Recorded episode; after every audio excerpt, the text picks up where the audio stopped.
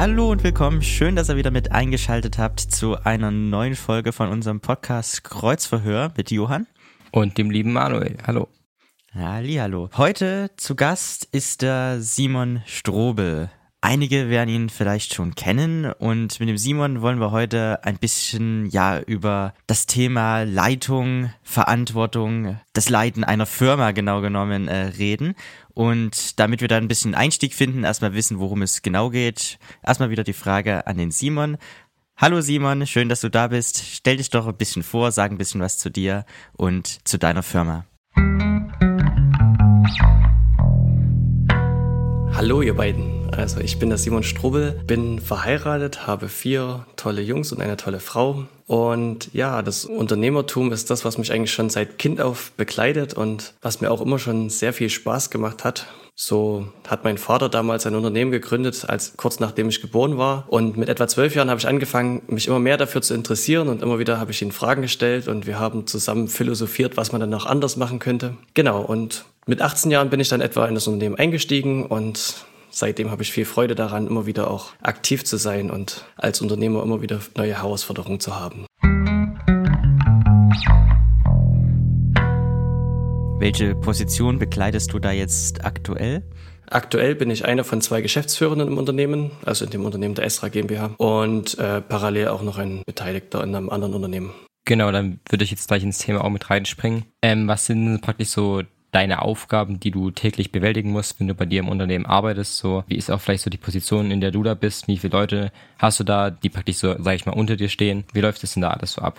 Also wir haben etwa 30 Mitarbeiter, um die darf ich mich mit kümmern. Konkret halt sind meine Aufgaben, dass ich strukturelle Prozesse vorantreibe. Das kann sein, dass man zum Beispiel gerade an der Mehrwertsteuerabsenkung arbeiten, das was einfach so nach außen so einfach klingt, aber in der Realität in den internen Prozessen im Unternehmen viele Probleme mit sich bringt, die es zu lösen gibt. Dann muss ich mich manchmal darum kümmern oder auch mal einen Mitarbeiter irgendwo vielleicht zu rügen, darf mich aber auch oft darum kümmern, neue Mitarbeiter zu finden und neue Mitarbeiter einzustellen. Ich begleite verschiedene Projekte und leite die, wo es darum geht, dass irgendwo eine Brandmeldeanlage oder eine Alarmanlage eingebaut werden muss und habe noch viele andere Sachen, schreibe viele Angebote, kümmere mich darum, welcher Mitarbeiter an welchem Tag wo welche Installation macht oder was unternimmt. Genau. Klingt für mich eher nach viel Papierkram, oder? Ja, es ist durchaus auch einiges an Papierkram, gleichzeitig natürlich auch viel mit Menschen, weil gerade die Arbeit mit den Mitarbeitern und auch mit den Kunden hat immer ganz viel auch persönlichen Kontakt und ganz viel auch für mich viele Freude dabei, mit unterschiedlichsten Menschen zu reden, zu diskutieren, vielleicht auch manchmal um eine Lösung zu ringen. Genau. Da kommt mir doch gleich die Frage, Hast du denn wirklich Spaß an dem, was du tust? Also wirklich in allem, was du tust? Oder gibt es auch so ein paar Dinge, wo du sagst, okay, das gehört dazu, aber eigentlich mache ich das nicht so gern? Ich bin so ein Generalist, ich mache gerne viele Dinge, aber sobald es ganz tief ins Detail hineingeht, da fällt es mir schwer. Und das ist auch das, was mich dann oft herausfordert, weil manchmal muss man genau sein, manchmal muss man Dinge bis auf den Cent am Ende irgendwo klären. Und das sind die Dinge, die mir nicht so viel Freude machen, aber besonders Arbeit mit Menschen und auch mit Technik, das macht mir schon sehr, sehr viel Spaß. Ansonsten würde ich den Job auch, glaube ich, nicht so gern machen. Sind das so die Punkte, wo du sagst, das begeistert dich am meisten? Oder gibt es noch andere Dinge, die du erlebst, wo du sagst, das hält mich an dem Job, dafür lebe ich, dafür brenne ich?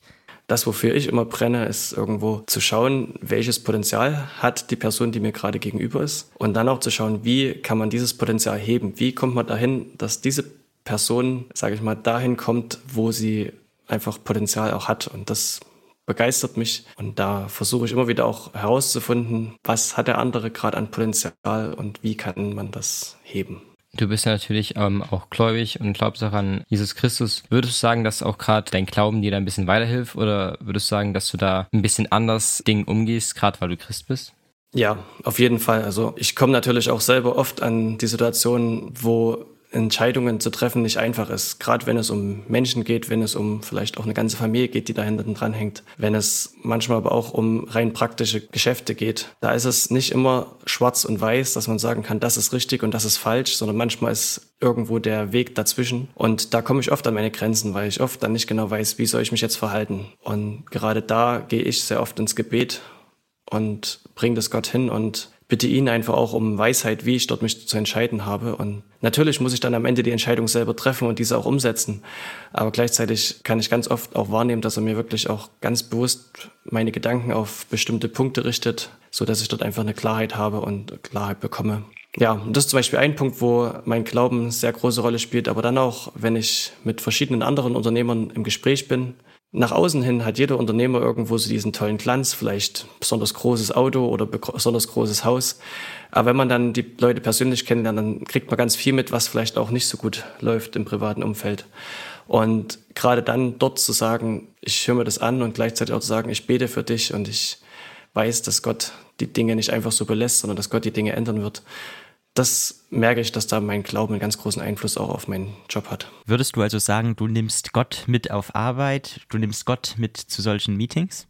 Vor allem bei schwierigen Meetings, die ja immer wieder auch vorkommen, nehme ich mir immer vorher Zeit zu beten. Und auch bei manchem Guten gelingt es mir natürlich nicht immer, aber ja, ich nehme auf jeden Fall Gott mit hin und auch ganz bewusst in diese Gespräche. Ja. Gab es da konkrete Beispiele, wo du vielleicht mal erzählen kannst, wie der Gott halt so genau in dem Moment einfach geholfen hat, wie er einfach bei dir war oder wie er vielleicht dir einfach ähm, Weisheit bei Entscheidungen geholfen hat da? Also konkretes Beispiel ist zum Beispiel, dass ich mit einem Kunde einfach auch, kommt halt auch mal vor irgendwo beim Bau. Ich habe eine Sache angesprochen, der Kunde hat diese sich nicht gemerkt oder war sich dessen nicht bewusst.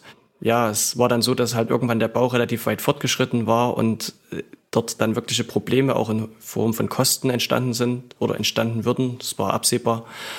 Und ich hatte wirklich Angst vor dem Gespräch, einfach weil ich wusste, theoretisch habe ich nichts falsch gemacht, praktisch denkt der Kunde aber, ich habe was falsch gemacht. Und das ist einfach für mich zumindest eine unangenehme Situation, weil wenn ich weiß, ich habe einen Fehler gemacht, dann ist es für mich relativ einfach zu sagen, okay, dann muss ich halt die Kosten dafür auch tragen. Wenn man aber sich der Meinung ist, man hat alles richtig gemacht und trotzdem so eine unschöne Situation am Ende entsteht, dann merke ich zumindest, dass mich das persönlich relativ stark belastet. Und dann gab es halt da ein klärendes Gespräch, wo dann auch wieder relativ viele Leute anwesend waren, ein Planer, ein Geschäftsführer und so weiter. Und dort musste ich dann auch wieder zu dem halt stehen, was ich gesagt habe und musste das Ganze erklären. Und da habe ich natürlich vorher intensiv gebetet und Gott das auch hingebracht. Und am Ende kam es dazu, dass wir das vor Ort in einem ganz freundschaftlichen Gespräch klären konnten. Der Kunde hat auch verstanden, wo er den Fehler gemacht hat und es ließ sich einfach, ja, ein Problem, was hätte auch ein richtig großes Problem werden können, ganz einfach klären. Und das sind so Situationen, wo ich merke, Gott hört unsere Gebete und verändert auch ganz bewusst Situationen.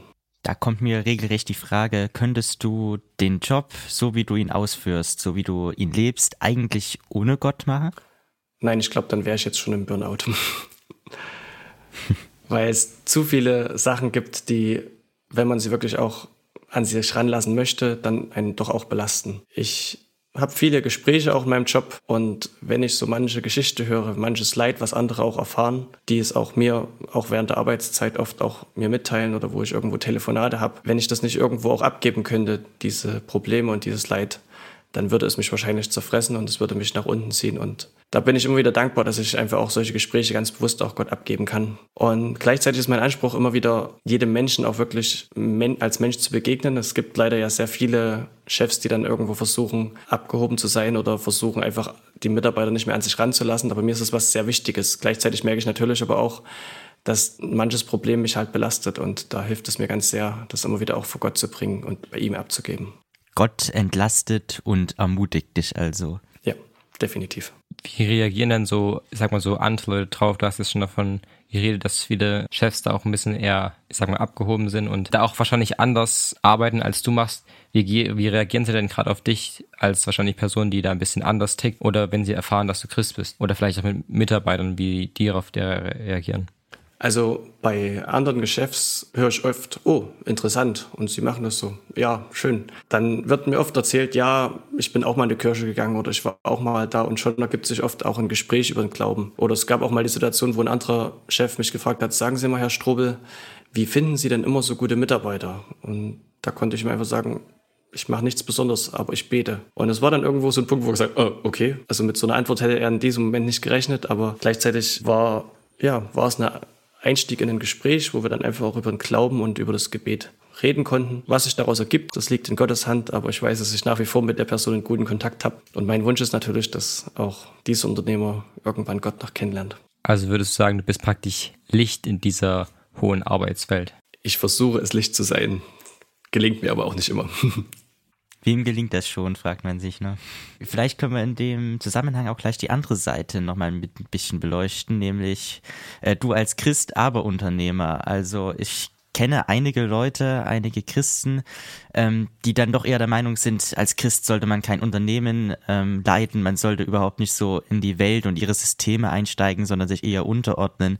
Ähm, ich erinnere mich hier daran, ich war letztes Jahr in Dortmund auf dem Kirchentag und da waren Leute, äh, Christen, die gesagt haben, wir brauchen den Sozialismus, wir brauchen äh, Unterordnung, wir müssen uns sozusagen klein und sozial machen.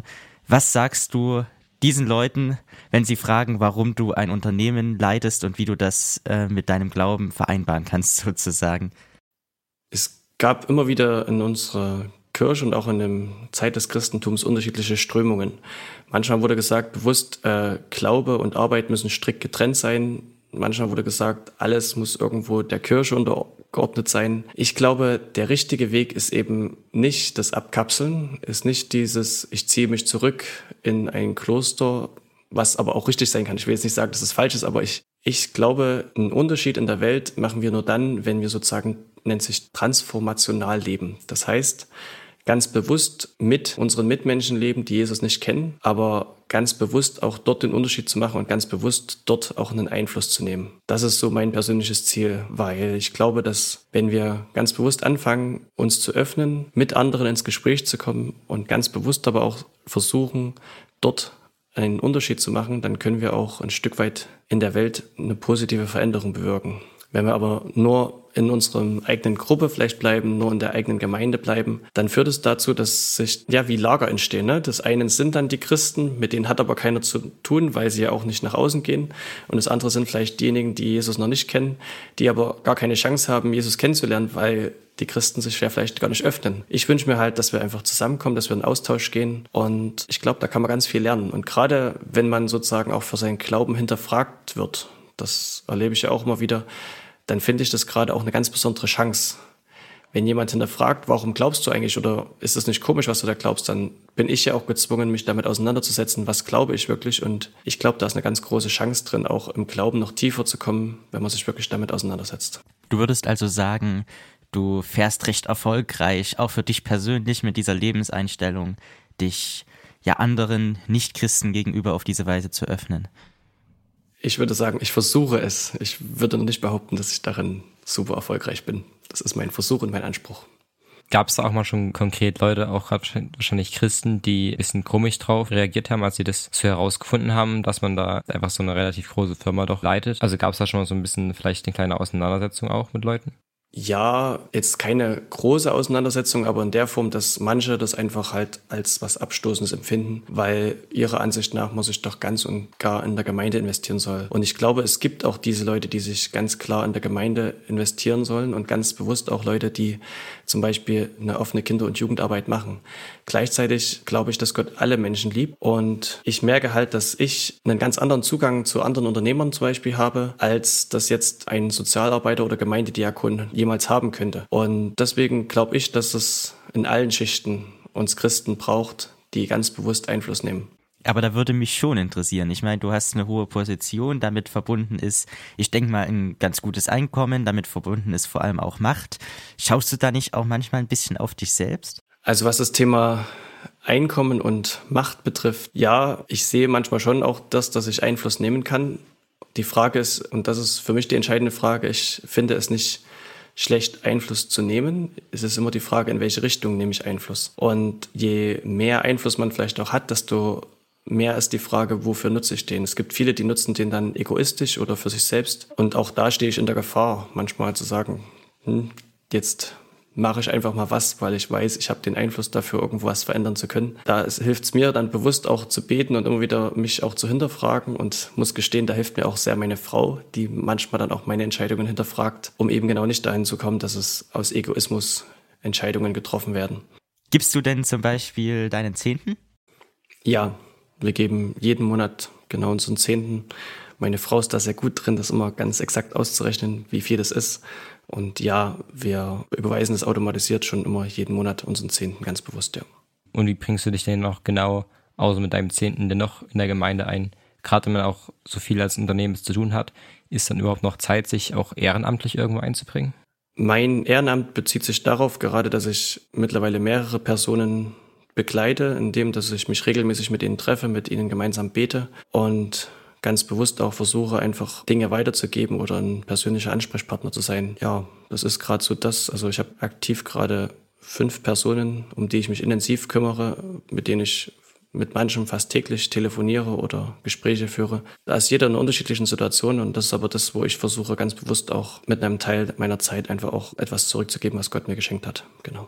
Gelingt es dir da an der Stelle immer Arbeit und Privates zu trennen? Also, das ist eine gute Frage. Ich konkret mache keinen Unterschied zwischen Arbeit und Privat, weil für mich das einfach komplett Leben ist. Ich liebe es, äh, zu arbeiten. Ich liebe es, ja, Dinge zu unternehmen, auch mit Menschen mich zu treffen. Von daher habe ich jetzt nicht so das Bedürfnis, Arbeit und Privates zu trennen, weil das einfach für mich irgendwo alles zusammengehört zu meinem Leben. Ich glaube, für meine Frau ist es nicht immer so ganz so einfach, weil sie das auch anders kennt. Ja, für mich war es schon immer normal, sage ich mal, beim Kaffee trinken oder selbst am Weihnachtstisch haben wir durchaus auch mal über die Firma geredet und das war normal. Für andere ist das sicherlich ein befremdlicher Gedanke, wenn man eher davon ausgeht, dass man sagt, man arbeitet halt eine bewusste Arbeitszeit von, keine Ahnung, 7 bis 16 Uhr und ist dann im Feierabend. Für mich war das schon immer normal, das Leben ganzheitlich zu sehen und dort jetzt nicht einen Unterschied zu machen zwischen Freizeit und Arbeitszeit, sondern ich, ja, wenn ich tagsüber Freizeit haben möchte oder irgendeinen privaten Termin machen möchte, dann mache ich das. Und ja, gleichzeitig liebe ich es auch, gerade so Unternehmensthemen oder Wirtschaftsthemen zu bewegen und darüber nachzudenken. Und deswegen gibt es für mich da nicht so diese klare Trennung. Also hast du, ich sag mal so, regelrecht dein Hobby zum Beruf gemacht? Ja, definitiv. Für mich ist das beides in Verbindung, genau. Und wie schaffst du es dann, auch wenn du gerade sagst, dass du schon äh, vier Kinder hast, das so zu, zu trennen oder so zu organisieren, dass da noch Zeit für alles ist? Das ist, glaube ich, bei jedem irgendwo die Herausforderung, wie man mit seiner Zeit sinnvoll umgeht. Und ich würde nicht behaupten, dass mir es immer super gelingt. Im Normalfall versuche ich spätestens halb sechs bei meiner Familie zu sein abends und dann auch ganz bewusst die Zeit mit den Kindern zu verbringen und da auch ganz bewusst dann meine Kinder im Normalfall ins Bett zu bringen, mit ihnen da einfach auch zu reden und zu beten. Und gleichzeitig ist das trotzdem das Thema Zeit natürlich immer eine Herausforderung. Es ist immer die Frage, wofür nutze ich meine Zeit? Gleichzeitig, ja, ich nehme sicherlich mir weniger Zeit für manche Dinge, die andere gerne machen. Also im Normalfall schaue ich mir alle zwei Monate mal einen Film an und ansonsten nur zum oder Überbrückung, mein, wenn ich mal kurz Freizeit habe, dann mal einen kurzen Clip. Aber so jetzt richtig Filme schauen oder Serien schauen, mache ich zum Beispiel gar nicht, weil ich einfach dafür keine Zeit habe. Genau. Und wenn es dann zum Beispiel doch mal länger dauert, wenn du eben nicht pünktlich bei deiner Familie sein kannst, bist du dann nicht auch manchmal genervt von deinem Arbeitsalltag, wenn da irgendwo was dazwischen kommt? Also das nehme ich persönlich nicht so wahr, weil ich halt einfach zu gerne arbeite. Gleichzeitig ja, wenn ich das natürlich dann manchmal so viele Termine sind, dann ist es trotzdem oft eher, dass es mich dann anstrengt, wenn die Termine halt nicht erfolgreich sind. Ansonsten habe ich das einfach auch schon gern. Also natürlich gibt es auch Situationen, wo auch mein Job manchmal mir irgendwo auch schwer fällt oder so. Aber generell bin ich doch eher jemand, der da auch bewusst, muss ich gestehen, meine Frau braucht, die mich manchmal daran erinnert, dass das Leben doch nicht nur aus Arbeiten besteht, weil ich mich wirklich manchmal ganz schön in Arbeit verlieren kann, einfach weil es mir so viel Spaß macht. Wenn du davon erzählst, dass du schon ziemlich viel Spaß an deinem Job hast und wirklich auch gerne machst und da einfach so, sage ich mal, nicht so viel davon bekommen kannst, aber man trotzdem auch von Leuten hört, die einfach nicht so gerne auf Arbeit gehen und das nur das Geld deswegen machen. Wie würdest du das denn, was würdest du den Leuten denn mitgeben? Würdest du ihnen sagen, dass sie vielleicht nicht so den besten Beruf gewählt haben oder würdest du ihnen da ein paar vielleicht Tipps geben oder was könntest du ihnen sagen, wie man äh, besser damit umgeht, dass man seinen Job mehr mag? Ich glaube, das Wichtigste, was man sich zuerst fragen muss, ist, warum mache ich das? Und wenn man diese Frage für sich beantworten kann, dann entsteht für viele Sachen eine viel größere Klarheit. Wenn ich das wirklich nur wegen des Geldes mache, dann wird mir ein Job nie wirklich Spaß machen, weil dann ist das Geld der einzige Nutzen. Wenn ich aber sage, an dem Warum, dass ich dort noch viel mehr sozusagen für mich persönlich dahinter sehe, dass ich vielleicht sehe, dass ich dort ganz bewusst in Menschen investieren kann, dass ich anderen mit dieser Sache, die ich da tue, auch helfen kann. Wenn ich für mich persönlich das Warum klar mache, dann kann man, glaube ich, auch jede Arbeit mit viel mehr Freude machen. Es gab da mal so einen ja, bekannten Philosophen, der hat gesagt, lehre den Menschen nicht, wie man Holz haut und wie man ein Schiff baut und was man da alles tun muss, sondern lehre sie die Sehnsucht nach dem Meer. Und wenn ich so ein Stück weit die Sehnsucht nach dem Meer habe, wenn ich eine klare Vision habe, wo ich eigentlich hin möchte, und das war in diesem Beispiel jetzt einfach dieses raus aufs Meer mit dem Segelboot und dann Freiheit genießen. Ich glaube, dann ist es erstmal egal, welchen Job man gerade macht, dann kann das Spaß machen, dann kann man da Freude entwickeln, weil man sich auf das, was da danach kommt, freut. Und ja, deswegen würde ich immer versuchen, zuerst die Frage nach dem Warum zu klären und dort auch mit sich selber kritisch zu sein. Warum mache ich das, was ich gerade tue? Und wenn es einem wirklich keinen Spaß macht, dann würde ich auch ganz bewusst sagen, hör auf damit. Dann enttäusche vielleicht Mitmenschen, aber dann überlege mal vorher, was möchtest du überhaupt? Was ist wirklich das, wo du hin möchtest? Also bei dir war das wahrscheinlich ein bisschen einfacher, weil du ja schon gefühlt von klein auf wusstest, auch genau, was du machen willst und was du, genau, was dir auch Freude macht. Aber was würdest du den Leuten sagen, die gerade wissen, dass sie, äh, die gerade so ein bisschen in dem Zwiespalt bin, äh, sind und nicht wirklich wissen, was sie mit ihrem Leben anfangen sollen und was ihnen genau liegt und welchen Beruf sie später äh, wählen wollen? Ich glaube, da würde ich ganz bewusst sagen, dort vielleicht auch mit jemandem als Gesprächspartner ganz bewusst Zeit zu investieren und zu überlegen, was will ich wirklich? Was ist das, was, wovon ich träume oder was mich letzten Endes auch gedanklich erfüllt, wenn ich so an die Zukunft denke. Für mich war das zum Beispiel immer so ein Punkt, also ich hatte mir einfach zum Beispiel mit zwölf Jahren dann äh, überlegt, ich würde gern mal ein Jahr im Ausland machen. Und mir ist zum Beispiel persönlich die Schule nicht wirklich leicht gefallen, weil ich vielleicht schon immer ein bisschen jemand war, der gerne auch seine Meinung gesagt hat und damit konnte leider auch nicht jeder Lehrer umgehen und dann hatte ich öfters Probleme. Ich hatte aber mit zwölf Jahren die Entscheidung getroffen, wenn die Schule vorbei ist, dann will ich dort einfach auch mal so ein FSJ machen, will bewusst mal ins Ausland gehen und will ein Stück weit für mich Freiheit leben. Und ja, das war eine Sache, die ich dann Stück für Stück vorbereitet hat. Und allein die Vorbereitung hat mir immer wieder auch ein Stück weit Freude bereitet, so dass ich auch gut die Zeit der Schule damit, jetzt übertrieben gesagt, überleben konnte. Und ja, ich glaube, wenn man so ein Stück weit sich die Fragestellung des Warums macht, kann man sich auch manche Entscheidungen im Leben dann ganz bewusst leichter machen. Angenommen, ich bin jung, ich bin fromm und ich habe eine Vision, was ich machen will. Ich möchte ein Startup gründen oder ähnliches. Ähm, was wären da jetzt so deine konkreten Tipps an mich, äh, was ich beachten soll, was vielleicht auch deine wichtigsten Leitsätze für die Unternehmensführung, von denen du dich führen lässt, aber die du auch mir ans Herz legen würdest, sozusagen? Also wenn man sich so überlegt, ein Startup zu gründen, dann würde ich zuerst sagen, oder würde ich zuerst fragen, bist du bereit, Risiko einzugehen? Weil ich glaube, das sozusagen ganz bewusst sich ins Risiko zu stürzen bei einem Startup ist nochmal eine ganz andere Herausforderung. Also ich jetzt in meiner Situation hatte von der Seite das ganz entspannt, weil mein Vater das Unternehmen schon gegründet hat und er derjenige war, der voll ins Risiko gegangen ist. Da war es bei mir natürlich leichter, weil ich schon eine bestehende Struktur schon gehen konnte und es da schon bestehende Kunden und bestehende Aufträge gab. Grundsätzlich bei jedem Unternehmen muss man sich erstmal überlegen, wer ist der Kunde, was braucht der Kunde und was kann ich tun, um dieses Bedürfnis zu stellen. Also wie kann ich dem Kunden wirklich einen Nutzen bringen. Und dann ist natürlich die Frage, wenn ich diesen Nutzen gefunden habe, ist das etwas, was ich überhaupt machen möchte? Ist das ein Nutzen, den ich wirklich stillen möchte, wo es auch wirklich meine Leidenschaft, mein Spaß dabei ist? Und ich glaube, ich würde zunächst erstmal fragen, bist du bereit, sowas auch anzugehen? Und dann die Frage, mit wie viel Enthusiasmus bist du bereit, dich da hineinzustürzen? Und dann würde ich immer empfehlen, such dir jemand, der dich bekleidet. Ich weiß davon vielen Unternehmern, die auch bereit sind, sozusagen jüngere Unternehmer oder Startup-Jungs äh, zu begleiten. Und ich glaube, dass da ein ganz großer Wert und eine ganz große Chance drin ist. Denn jeder kommt irgendwann an Grenzen. Und bei jedem Unternehmen wird man irgendwann an Grenzen kommen. Ich weiß von vielen Startups, die aktuell an ziemlichen Problemen stecken aufgrund der Corona-Krise. Und ich glaube, da braucht es jemanden, der zuhört, der auch sowas vielleicht schon mal durchlebt hat, der sagt, na, ich kenne das mit den Krisen oder also mit so eine Krise, dass zum Beispiel auch finanziell kein Geld gerade da ist oder so. Und ich weiß, welche Entscheidungen man da treffen muss oder wie man da zu einer sinnvollen Lösung kommt. Ja, deswegen, wenn dort jemand Interesse hat, Richtung Startup gründen oder so, dann würde ich auch gerne anbieten, lass uns mal gemeinsam über die Idee reden. Ich stelle vielleicht auch mal ein paar kritische Fragen, um das vielleicht auch ein bisschen zu überprüfen. Ich selber muss aber auch sagen, ich hatte im letzten Jahr vor, parallel ein Startup zu gründen. Bin aber auch, was das betrifft, äh, ein Stück weit im Moment zumindest gescheitert, weil ich einfach an manchen Punkten dann mit meinen Partnern das nicht klären konnte, wo es hingehen soll und dann irgendwann gesagt habe, okay, wir machen erstmal einen Stopp rein. Also es ist auch mir nicht immer einfach, jetzt so einfach so ein Unternehmen zu gründen, auch wenn ich theoretisch schon Geschäftsführer in einem bin. Das Leben ist manchmal nicht ganz so einfach, wie es wirkt, genau.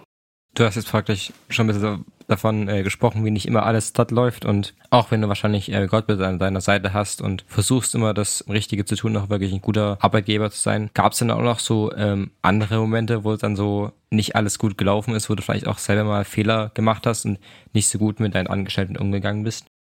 Ich würde sagen, das gibt es täglich, weil es ist ja kein Mensch perfekt und ich bin es definitiv nicht. Und da passiert es mir immer wieder auch mal, dass ich vielleicht nicht in der Liebe mit der Person gerade umgehe oder dass ich in dem Moment vielleicht nur erstmal die Leistung im Vordergrund sehe und das Persönliche in dem Moment von der anderen Person vielleicht gar nicht wahrnehme. Also ich glaube, da gibt es oft Situationen, wo ich auch andere schon enttäuscht habe. Und ja, da, wo ich es gemerkt habe, versuche ich immer hinterher ins Gespräch gehen, zu gehen und mich zu entschuldigen. Und trotzdem weiß ich auch, dass ich immer wieder auch Fehler mache, die ich vielleicht auch gar nicht merke, wo ich bewusst andere Leute verletze, obwohl ich es nicht wahrnehme. Gelingt dir dann einfach immer wieder Versöhnung oder hm, gibt es da auch teilweise Situationen, wo dann wirklich Verhältnisse vielleicht zu Angestellten, zu ja, anderen Kollegen ähm, nachhaltig gestört sind? Das kann ich so nicht genau sagen. Von meiner Seite bin ich mir im Reinen, dass ich da, wo ich irgendwo weiß, dass ich jemanden verletzt habe, dort auch das Gespräch gesucht habe. Also mir ist jetzt keine Be Situation bewusst, wo ich das einfach so stehen lassen habe, weil ich jemand bin, der schon auch sehr stark harmoniebedürftig ist und deswegen immer wieder auch da das Gespräch suche. Gleichzeitig kann es natürlich trotzdem sein, dass es dann auch Leute gibt, die von ihrer Seite irgendwo da vielleicht auch noch ein Problem mit mir haben oder so, von dem ich nichts weiß. Also von der Seite kann ich es nur von meiner Seite beantworten und sagen, dass ich da von meiner Seite im Reinen bin, weiß aber nicht, wie es bei dem jeweiligen anderen vielleicht dann auch aussieht. Genau, danke Simon für das Gespräch, das wir jetzt schon ähm, haben durften. Es war wirklich sehr interessant und wir haben, ich glaube, auch selber wahrscheinlich viel tatsächlich mitnehmen und fand es auch sehr interessant, mal so die Sicht von jemandem zu sehen, der tatsächlich da auch in einer höheren Position was macht, weil man das wahrscheinlich nicht so täglich hat. Auch noch die Frage an dich, wie auch an, an jeden Gast, den wir jetzt bis jetzt hatten. Was ist so dein Tipp der Woche, was du den Leuten wirklich empfehlen kannst? Also mein Tipp der Woche wäre das Buch Kreative Lebensplanung von Paul Donders. Mich hat es sehr bewegt, weil das einen dazu animiert, wenn man zumindest das Buch Schritt für Schritt durchgeht, einfach mal ganz bewusst zu seiner eigenen Geschichte mal Fragen zu beantworten zu den eigenen Eltern, zu den eigenen Großeltern und dann aber auch dazu überleitet, sich bewusst eben die Frage des Warums zu stellen und sich selbst zu überlegen, wo will ich eigentlich hin? Was soll mein Leben mal ausmachen? Ich habe mir schon relativ zeitig mal die Frage gestellt, was sollen meine Kinder, wenn sie mal an meinem Grab stehen, sagen? Und mich hat es dann sehr bewegt und ja, dieses Buch hat mir da auch durchaus geholfen, eben gerade so zum eigenen Leben sich mal bewusst Fragen zu stellen, bewusst sich dort Zeit zu nehmen, um darüber nachzudenken, wo will ich eigentlich hin, für was will ich später mal bekannt sein und gleichzeitig natürlich auch die Frage zu stellen, was will Gott mit meinem Leben? Und da möchte ich jeden, der vielleicht auch gerade sich die Frage nach dem Warum so ein bisschen stellt oder nicht so richtig weiß, wo er denn hin will, den möchte ich einladen, ganz bewusst diese Frage sich zu stellen und das Buch vielleicht auch mal zu lesen, mal durchzuarbeiten. Genau.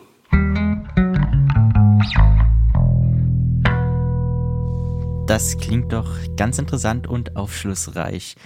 Danke Simon für deinen Tipp. Danke, dass du da warst. Vielen Dank an euch. Hat mir sehr viel Spaß gemacht, mit euch zu reden. Uns hat es auch Spaß gemacht. Ja, und das war's dann auch schon wieder für diese Woche. In 14 Tagen hören wir uns wieder. Wir freuen uns wieder, wenn ihr mit dabei seid. Bis dahin, bleibt gesegnet. Tschüss. Tschüss. Tschüss.